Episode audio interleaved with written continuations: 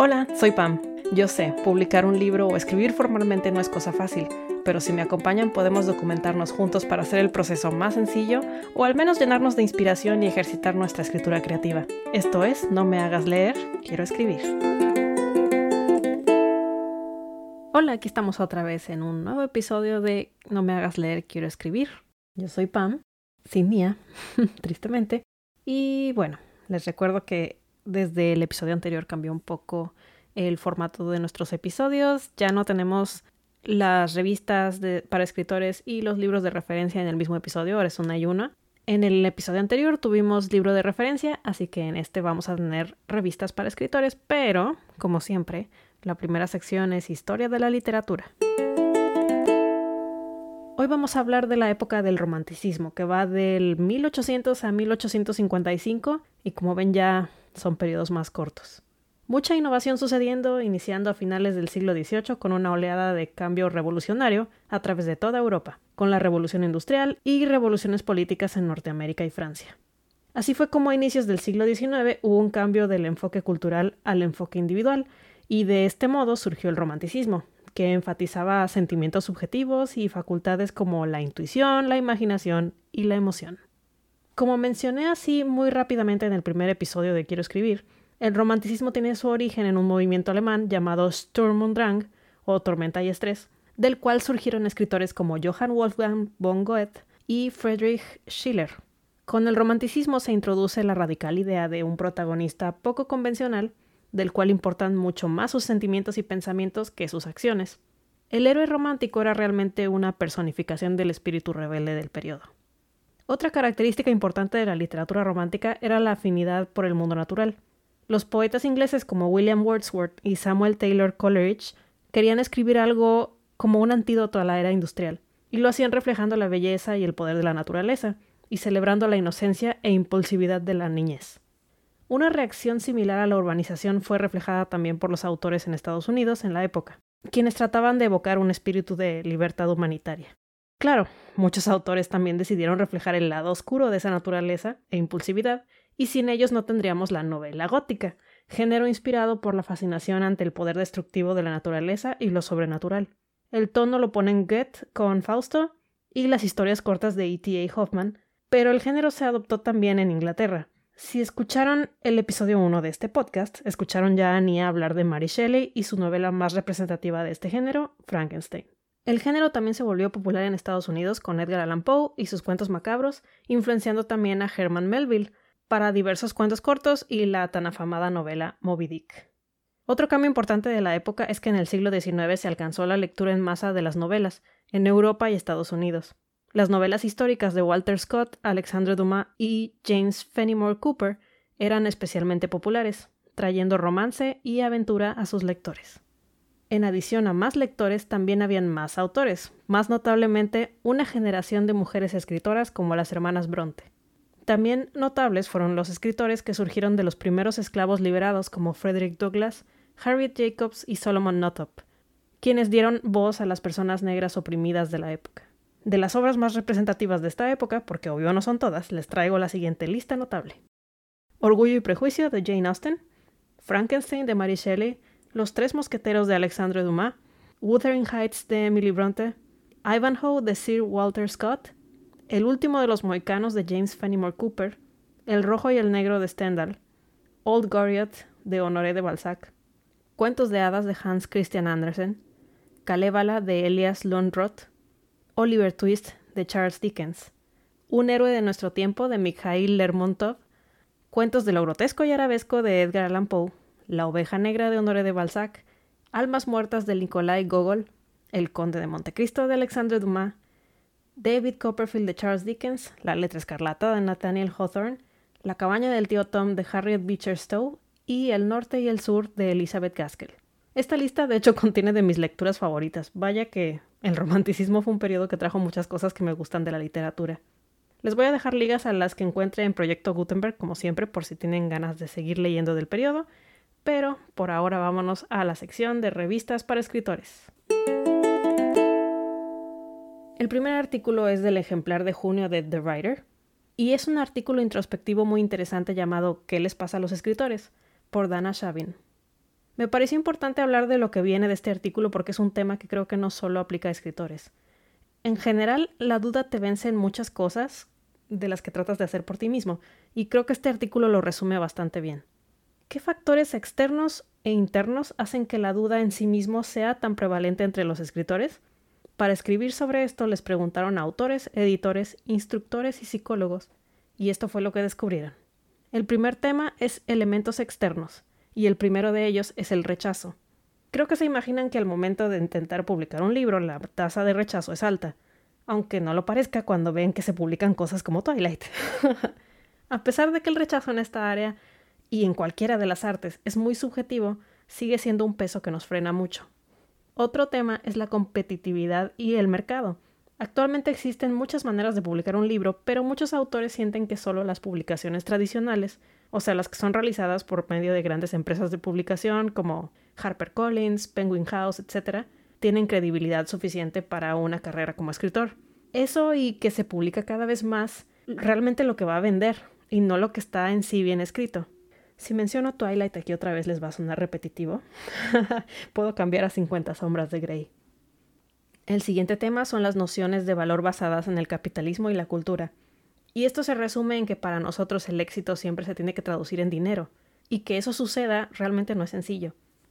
Otro tema es la parcialidad. Esto creo que no lo tengo que explicar mucho. Entre más cualidades de comunidad marginal tengas, vaya, más complicado se vuelve, y también más te analizan y te critican. Con esto me refiero a si eres mujer, si eres mujer de color, si eres miembro de la comunidad LGBT, etc. Otro tema es la percepción de que escribir es o debería ser fácil. Esto viene muchas veces de nuestras familias, pues no ven escribir como un trabajo real, entre comillas, y lo consideran algo fácil para no echarle ganas, entre comillas. Otro tema, el tiempo entre escribir y publicar. Sí, no lo escribes y a los dos días se publica. Hay revisiones, hay editores, hay muchas cosas que hacen el proceso bastante tedioso. Otro tema es el impacto que tiene la retroalimentación negativa. A veces que nos digan que nuestro escrito es terrible, por más objetiva que haya sido la crítica, nos hace sentir como el fracaso más grande, principalmente por la cantidad de tiempo que le invertimos y lo perfecto que quizá a nuestros ojos era. Otra es falta de un título profesional en el área. También existe la percepción de que quizá necesitemos un Master of Fine Arts para ser un buen escritor. Y aunque sí, podría ayudarnos, no todos los escritores que alcanzan la fama tienen educación en el tema realmente. El último tema externo es el aislamiento. El trabajo del escritor es algo solitario y esto tiene efectos distintos en las personas. Gran parte del trabajo es realizado, además, antes de que siquiera llegue a la etapa de retroalimentación, lo que hace que le demos vueltas y vueltas a temas en nuestra cabeza que quizá nos están afectando emocionalmente. De ahí pasamos al tema de los elementos internos y el primero es el miedo al fracaso o tu propia visión de que no eres lo suficientemente bueno. No sé qué tanto hace falta que explique esto, no es un tema único para los escritores. El siguiente y muy ligado a este es el síndrome del impostor. Como decía un tanto derivado del punto anterior, esa creencia de que es cuestión de tiempo para que alguien, entre comillas, se dé cuenta de tu engaño, o vaya, que descubran que realmente no eres tan bueno. Esto es independiente del grado de éxito que puedas o no haber alcanzado. Todos podemos sufrir de esto, y en cualquier profesión. Otro tema es compararte con otros. Al menos yo ya hice las paces con la idea de que nunca voy a ser Isabel Allende. Todos somos nuestra propia persona, y compararnos solo nos lleva a alguno de los puntos anteriores. Otro tema es la expectativa personal. Creo que esto es como el meme de expectativa contra realidad. Está bien soñar alto, pero también tenemos que fijarnos metas que nos ayuden y no nos maten de estrés. Otro tema que quizá le suena mucho es el perfeccionismo, un poco ligado al punto anterior. Quizá ya revisaste ese manuscrito todo lo que tenías que revisarlo, vaya. Otro tema es la naturaleza personal y vulnerable de escribir. Esto sí es propio de las artes, y es que a veces lo que generas es tan personal que se siente como, entre comillas, andar desnudo en público. Otro tema es la baja autoestima, y no voy a ahondar mucho en esto, pero vaya, si hay una fuente de duda en uno mismo, es esta. Y el último de los elementos internos es nuestro crítico interno, que muchas veces es muy duro. Yo personalmente sufro mucho de esto. A veces creemos que estamos siendo muy objetivos y realmente nos estamos dejando llevar por nuestros miedos. Y bueno, ya para darle un tono más positivo, el artículo cierra con consejos. El primero es olvídate del perfeccionismo y creo que no hace falta decir nada más al respecto. El siguiente es publica más. O vaya, manda más a revisión para publicar. Los intentos sin miedo a los rechazos te dan más posibilidades de éxito. También debes encontrar aliados. Empieza a juntarte o a conocer escritores como tú y forma un grupo de autoayuda, sobre todo si sientes que tu voz no es escuchada, como en el caso de los miembros de la comunidad LGBT. La unión hace la fuerza. Otro consejo es públicate de manera independiente. Es una buena manera de alimentar tu autoestima y vencer la duda en ti mismo, pues llegas más certeramente a una meta. Otro es la terapia. Si crees que todo lo anterior te está ganando, buscar ayuda profesional nunca está de más. A fin de cuentas, estás en una relación con la escritura y esa relación quizá necesita un consejero para ser fructífera. Otro consejo es busca un mentor, porque la experiencia es valiosa y no se consigue fácil por nuestra cuenta. También no te dejes llevar por el miedo. Sí, se dice más fácil de lo que se hace, pero es importante. El siguiente consejo es guarda las notas de aceptación o de retroalimentación positiva que tengas, para cuando te sientas que no puedes y puedas recordar que alguien ya ha creído en ti antes. Y el último consejo es cultiva un sentido del humor y de gratitud.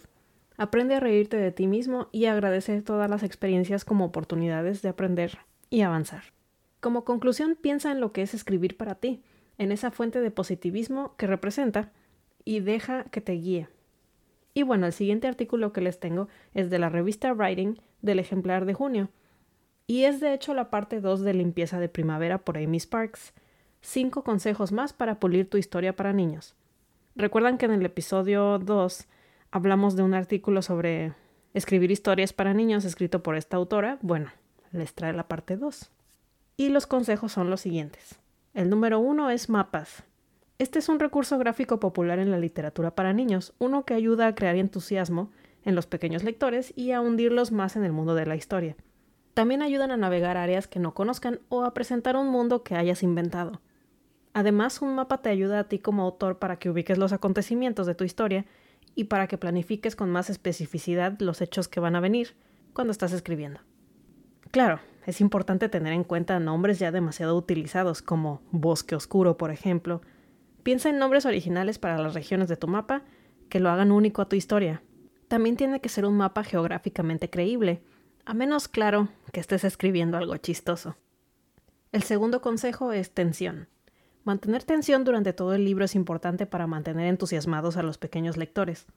Para esto te puedes hacer una serie de preguntas útiles como ¿qué pasa si el protagonista comete un error o falla en su misión? ¿Cómo pueden ponerse peor las cosas? ¿Cómo contribuye la ubicación de tu historia a esta tensión? ¿Puedes alentar un poco la tensión a ratos para enfatizar momentos de paso acelerado en la historia? También piensa en términos de macrotensión y microtensión siendo la macrotensión el conflicto principal de tu historia y lo que está en juego, y las microtensiones son elementos menores que pueden mantener a tu lector involucrado, como discusiones entre los personajes o cambios de ubicación.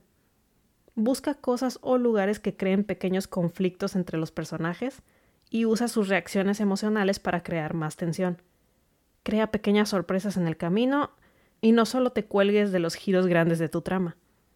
El tercer consejo son las risas. El humor muchas veces hace la diferencia y momentos graciosos en los libros infantiles pueden crear un sentimiento de calidez hacia la historia o a los personajes específicos. Tu historia no necesita ser una comedia en su totalidad para tener humor. Y claro, cuida dónde pones los chistes. Quizá un personaje muy serio no sea el mejor para contar uno. También puedes ponerte juguetón con la narración a veces. Recuerda sobre todo que los momentos de humor son rápidos, como cualquier chiste. Algo que se tiene que explicar mucho no es gracioso. El cuarto consejo son los alimentos y bebidas. Las horas de comer son momentos importantes en la vida de un niño, y que los personajes coman pueden hacerlos más cercanos a él. Además, el sabor y la experiencia de comer pueden ser elementos importantes para relacionar al lector con un mundo fantástico. Es una oportunidad, además, de alentar un poco el paso de la narración y hacer que los personajes interactúen de manera mundana. No olvides que además la falta de tiempo o recursos para comer o beber puede agregar conflicto. Y el consejo número 5 son los finales. La manera en la que cierras cada sección o capítulo de tu historia es muy importante. Si quieres que el lector llegue al final final, ahora sí, este es el bueno, tienes que mantener la tentación de seguir leyendo. Para los finales de los capítulos puedes hacerte las siguientes útiles preguntas. ¿Termina de alguna manera que haga que el lector quiera continuar? ¿Puedes determinar exactamente el por qué? ¿Estás cerrando el capítulo con un gancho? Eh, recuerden, en el episodio 2 de este podcast mencioné los ganchos en la primera parte de este artículo, por cierto. Quizá puedas terminar el capítulo a media escena o con una pregunta que el lector no pueda contestar. Incluso la manera de cerrar párrafos o escenas puede ser aplicable a esas consideraciones. Piensa en cómo reorganizar las palabras de la última oración de un párrafo para hacerla más interesante, por ejemplo. Y bueno, ¿qué les pareció? Deja al menos algo en qué pensar, ¿no? De aquí nos movemos a la sección de una novela en 90 días. Y estamos de vuelta con el segmento de mis aventuras con la novela de 90 días. Les recuerdo que estamos siguiendo el libro de 90 Days to Your Novel, A Day to Day for Outlining and Writing Your Book, o 90 días para tu novela, un día a día para planear y escribir tu libro, de Sarah Domet. También les recuerdo que yo no escribo con el propósito de seguir este libro a diario, así que esta novela realmente no se va a escribir en 90 días. Esta semana les traigo mi experiencia con los días del 8 al 10. Día 8 eligiendo tus ojos. Este día se trataba de explorar opciones de narración, y con opciones de narración me refiero a quién es el punto de vista principal o los ojos en la historia. Puede ser el personaje principal, sí, pero también podría ser un personaje secundario que va a estar presente en todos los sucesos importantes y puede dar un punto de vista interesante. Para elegir debemos considerar lo siguiente. ¿Qué personaje tiene un punto de vista interesante? ¿Cuál sería la motivación de este personaje para contar la historia? ¿Cuál es su relación con el protagonista? ¿O él es el protagonista? ¿Desde qué distancia narrativa está contando la historia? Y con esto me refiero al tiempo que ha pasado desde que la historia ocurrió. ¿O es algo que está ocurriendo al momento de contarla? ¿Quién puede estar presente en los eventos más importantes de la novela para poder contarlo? Ahora, el ejercicio que venía en este día no era muy específico, pero la idea era practicar contar una misma historia desde diferentes puntos de vista. La idea era elegir dos o tres personajes y narrar una escena tres veces. Algo importante a considerar es el humor de cada personaje hacia los eventos que transcurren, que puede hacer que cada narración sea algo completamente diferente. Aquí trabajé en una escena corta, pues les confieso que hice trampa, y me adelanté un poco a ver cuál sería la tarea del día 9 y era algo un tanto similar. Día 9. Punto de vista y voz. ¿Ven? Les dije que era algo similar. Este tema no es elegir el personaje específico, sin embargo, sino más bien sobre cómo vamos a redactar la narración. Hay tres maneras principales de narrar una historia. Primera persona, esta es la más directa, todo se cuenta de la perspectiva del yo, la voz es la del personaje que está narrando y tenemos línea directa a sus pensamientos y las razones detrás de sus acciones. Las novelas de Sherlock Holmes son un buen ejemplo de esta voz. El narrador es Watson y todo lo narra diciendo yo hablé con Holmes, yo estaba sorprendido, Holmes me dijo, etc. Él no es el personaje principal, pero es el narrador y es en primera persona. Para escuchar más sobre Sherlock Holmes pueden referirse al episodio 1 de nuestro podcast. También pueden narrar una historia desde tercera persona limitada. En este estilo se cuenta la historia desde la perspectiva de un solo personaje también, pero en tercera persona. Es decir, hay un elemento de narrador, pero este narrador solamente sigue los ojos de un personaje. Las novelas de Harry Potter son un ejemplo de esto. El narrador no es Harry directamente, pero siempre vemos solamente lo que Harry ve. Nunca seguimos solo a Ron, por ejemplo, o a Hermione. Otro ejemplo es Ensayo sobre la ceguera de José Saramago, donde todos los hechos son presenciados por la esposa del doctor, a pesar de que no sea ella quien directamente lo narra. Para escuchar sobre este último libro pueden referirse al episodio 5 de nuestro podcast. Y la última modalidad de narración es tercera persona omnisciente. Aquí también hay un elemento de narrador, pero no está limitado a un personaje. Este modo de narración sirve cuando vamos a narrar eventos simultáneos que no están ocurriendo a las mismas personas, y por lo tanto no existe un solo personaje que esté presente en todo momento. Un buen ejemplo de esto es All the Light We Cannot See de Anthony Dower, el cual pueden escuchar en el episodio 2 de nuestro podcast. En este libro vemos lo que ocurre alrededor de Werner y lo que ocurre alrededor de Marie Laure, y en gran parte del libro ni siquiera se conocen ni están en el mismo país.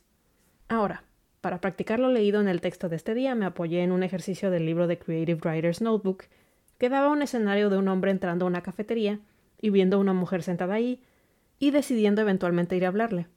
La perspectiva del hombre la escribí en primera persona, la de la chica en tercera persona limitada, y luego reescribí la escena en tercera persona omnisciente. Es interesante el ejercicio si quieren practicar esto.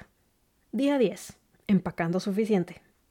Este día se trató de desarrollar más alguno de los personajes que ya teníamos. ¿Recuerdan los personajes del día 3? Si no, siempre pueden regresarse tantito al episodio 1 de Quiero escribir. Pero el resumen flash es que ese día traía una hoja de datos relevantes a llenar para diseñar superficialmente a varios personajes.